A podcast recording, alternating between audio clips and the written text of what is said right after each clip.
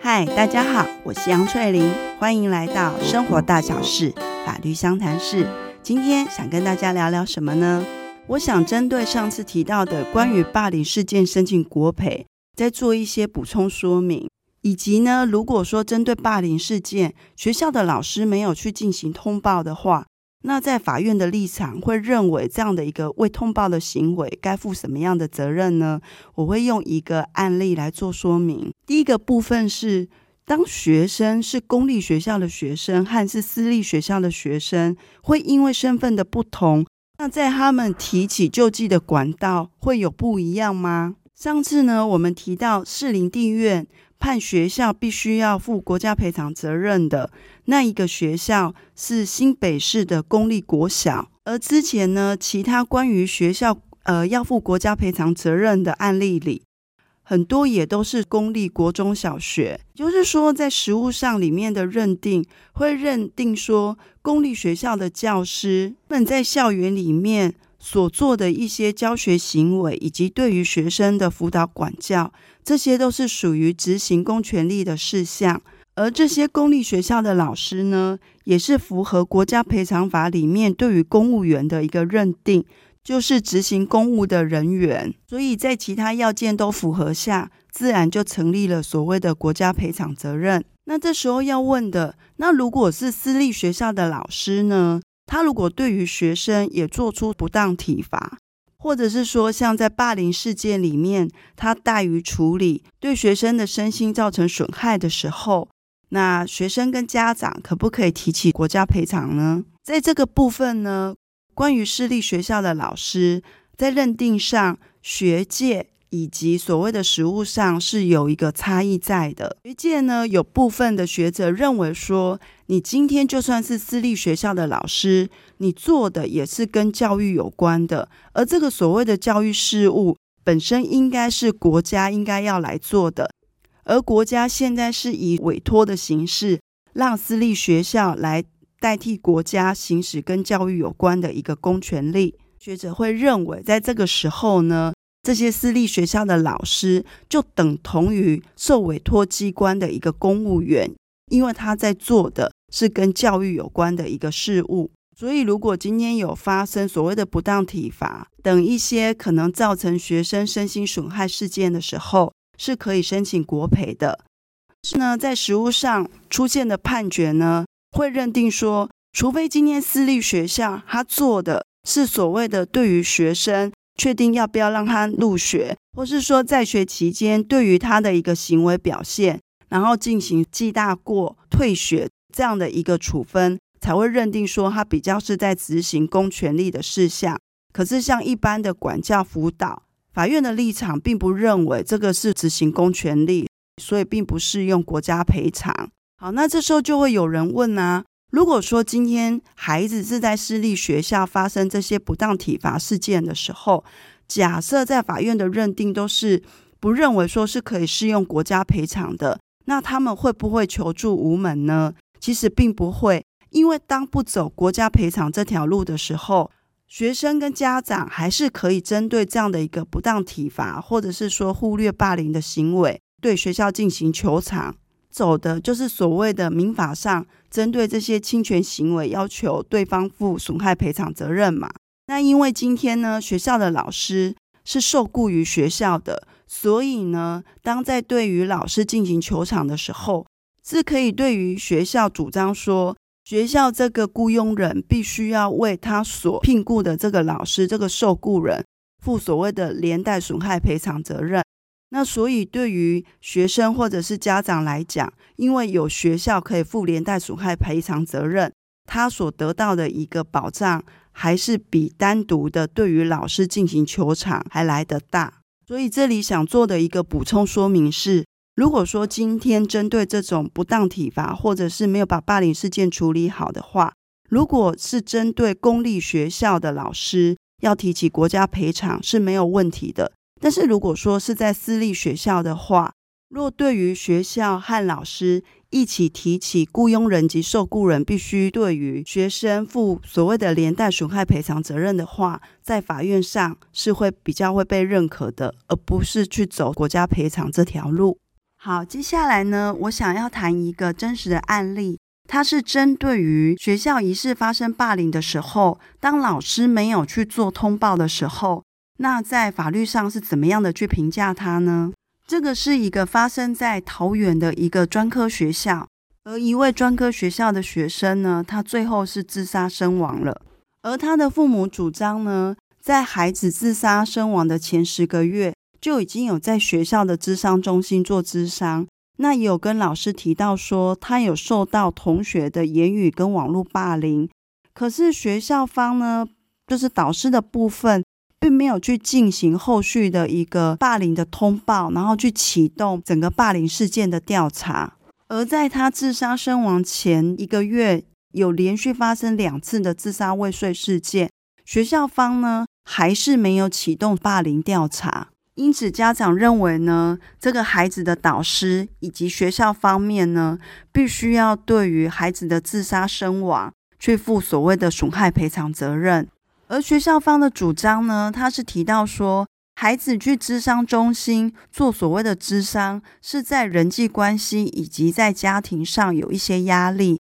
而孩子当时周遭的资源是足够可以给予他支撑的。另外，孩子提到的网络霸凌呢，学校方的认定是说，你今天的那个网络霸凌里，因为你的朋友账户有一千多人。所以这一些网络霸凌的人，不见得是本校的学生，那学校就没有办法处理。那学生提到的同班同学对他的言语霸凌，这个也没有一些具体的事证，所以学校当时并没有进行霸凌事件的调查。但是学校呢，一直有在持续对这个孩子进行追踪辅导，而在他真正自杀身亡的前一个月，发生了两次自杀未遂事件的时候。其实学校的当时就已经有请辅导老师进驻到班级，然后去进行一些人际关系的辅导课程，以及去谈到说关于人际相处霸凌的问题。而在他自杀未遂到真正过世的这一个多月之间，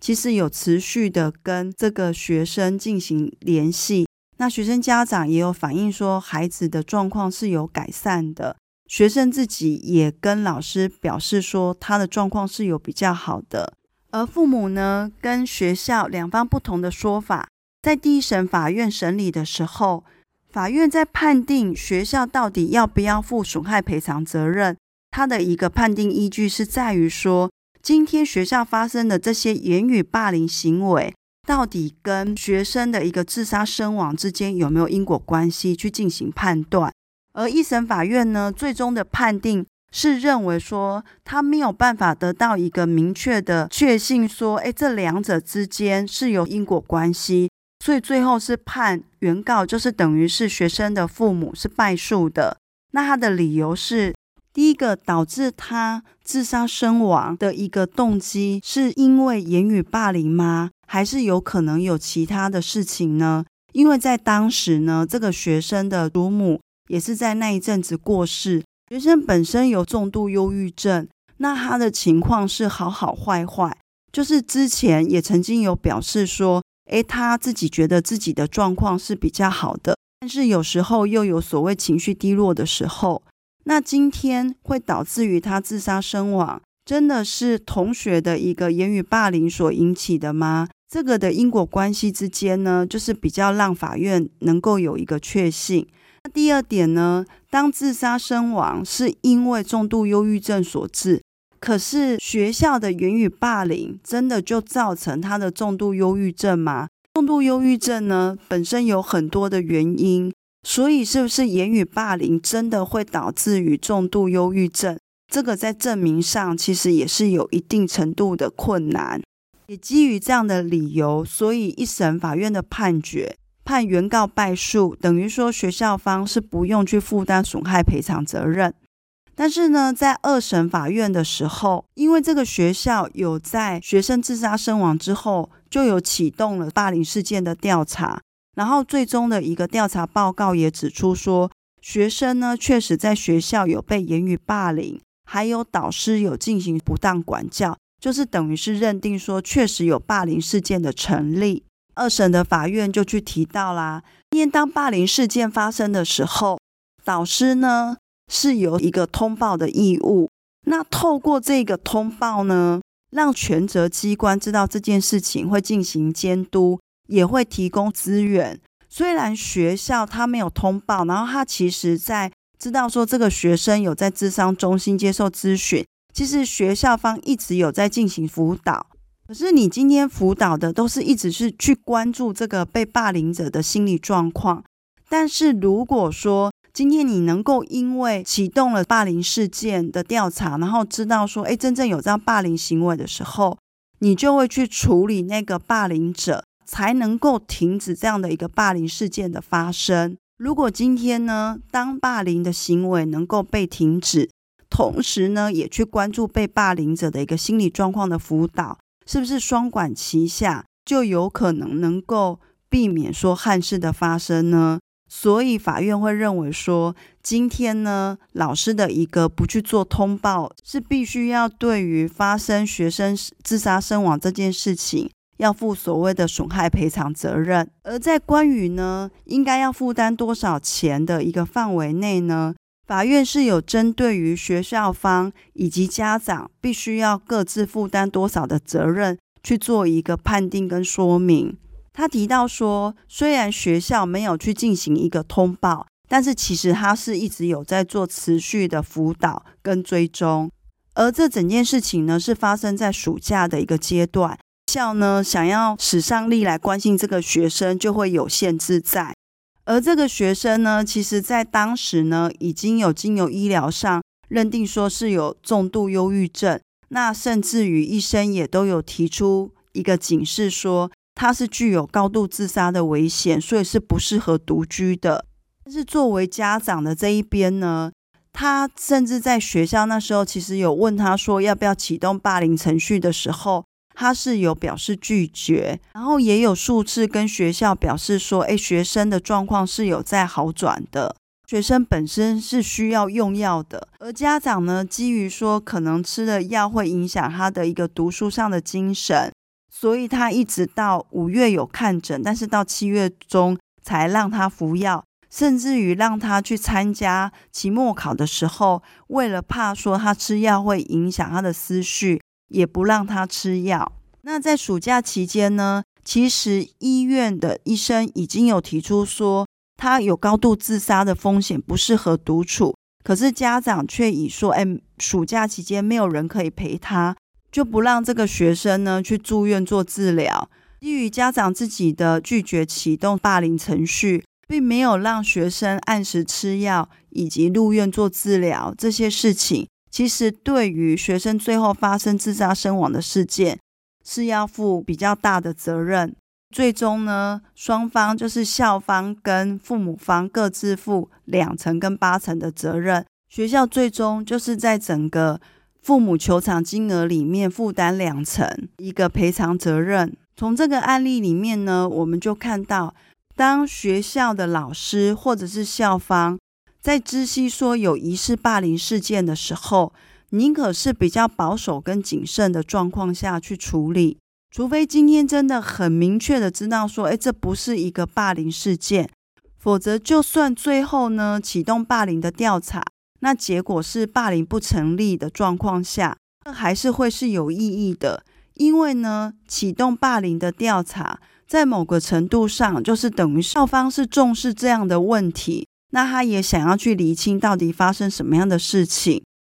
这样的做法呢，一方面呢，对学校来讲，他是有尽到对学生的一个保护义务；另外一方面，有可能因为他的愿意调查、愿意重视，让学生呢能够得到力量，而比较不会有一些不好的念头发生。所以呢，今天的 podcast 主要就是讲两件事情，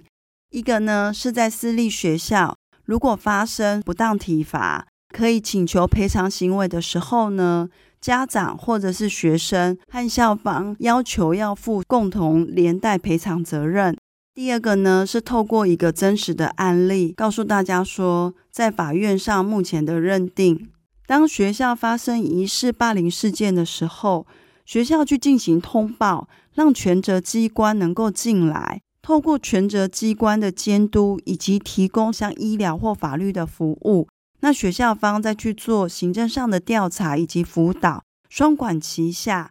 一方面，如果发现诶真的有霸凌行为的时候，就可以制止他；另外一方面，也可以对于被霸凌者去进行心理上的一个辅导以及追踪，这样才能真正达到校园防治霸凌的一个目的。那我们今天的 podcast 就到这边结束喽，下次再见，拜拜。